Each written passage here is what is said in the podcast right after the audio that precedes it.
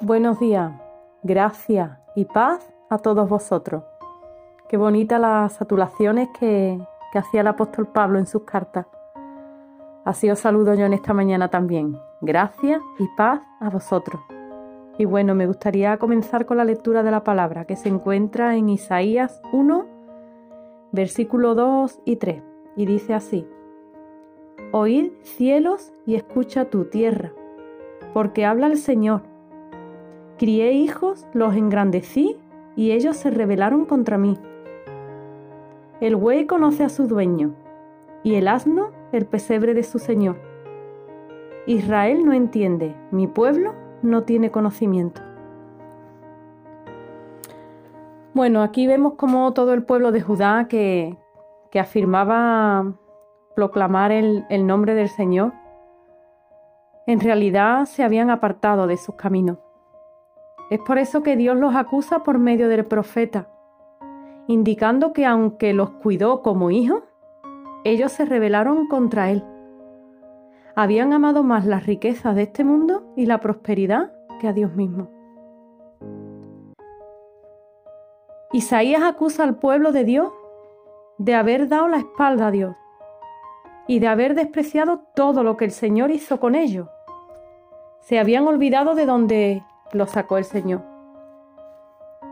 El profeta indica que, que esta era la causa por lo cual la nación de Judá estaba siendo desolada por los ataques de los imperios como Asiria. Es por gracia que Dios los mantuvo. Ellos seguían manteniendo sus fiestas y levantaban sus manos en adoración al Señor.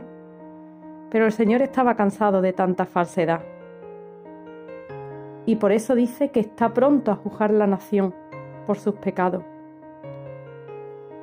Pero, a pesar de todo, el Señor sigue mostrando su fidelidad y su misericordia para con su pueblo, infiel. Y es por ello que por medio del mensaje de Isaías les da otra oportunidad para que se arrepientan y limpiar sus pecados. Y vemos como más adelante el Señor les dice en el capítulo 1, versículo 18, le dice, venid luego, dice el Señor, y estemos a cuenta. Si vuestros pecados fueren como la grana, como la nieve serán emblanquecidos. Si fueren rojos como el carmesí, vendrán a ser como blanca lana.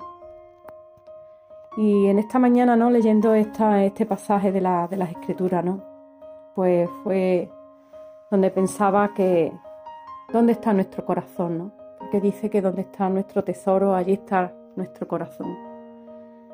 Eh, estamos conociendo la, la voz del Señor en este tiempo. Conocemos a nuestro dueño, como Él dice lo primero, que hasta el asno conoce eh,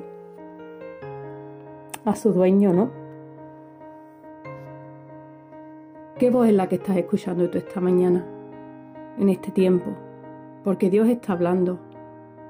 Estamos viviendo unos tiempos donde estamos viendo que esto parece toda una locura y es que Dios está llamando la atención de su pueblo para que no pongamos la mirada aquí en las cosas de abajo. Y es esta la reflexión ¿no? que, quería dejaros yo en esta mañana. Pongámonos a cuenta con el Señor, Él Él es bueno. Si has pecado, Ve a Él, que dice que Él nos limpia, nos limpia con, su sangre y nuestra, nuestros pecados que son como la grana se vuelven blancos como la nieve. Si estás levantando manos y en realidad no estás adorando a Dios, sino que estás, estás conociendo a, otro, a otros dueños, que hay muchos por ahí, y no estás conociendo la voz de tu, de tu Señor, de tu dueño, pídele perdón al Señor si estás en la congregación y, tu mente está en, otro lado, es tiempo de volverse a cuenta con Dios. Él te está esperando con los brazos abiertos. Él es Dios lento para la ira y grande en misericordia.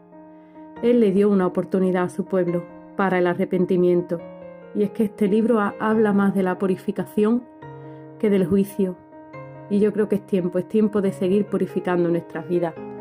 Así que un saludo y buenos días.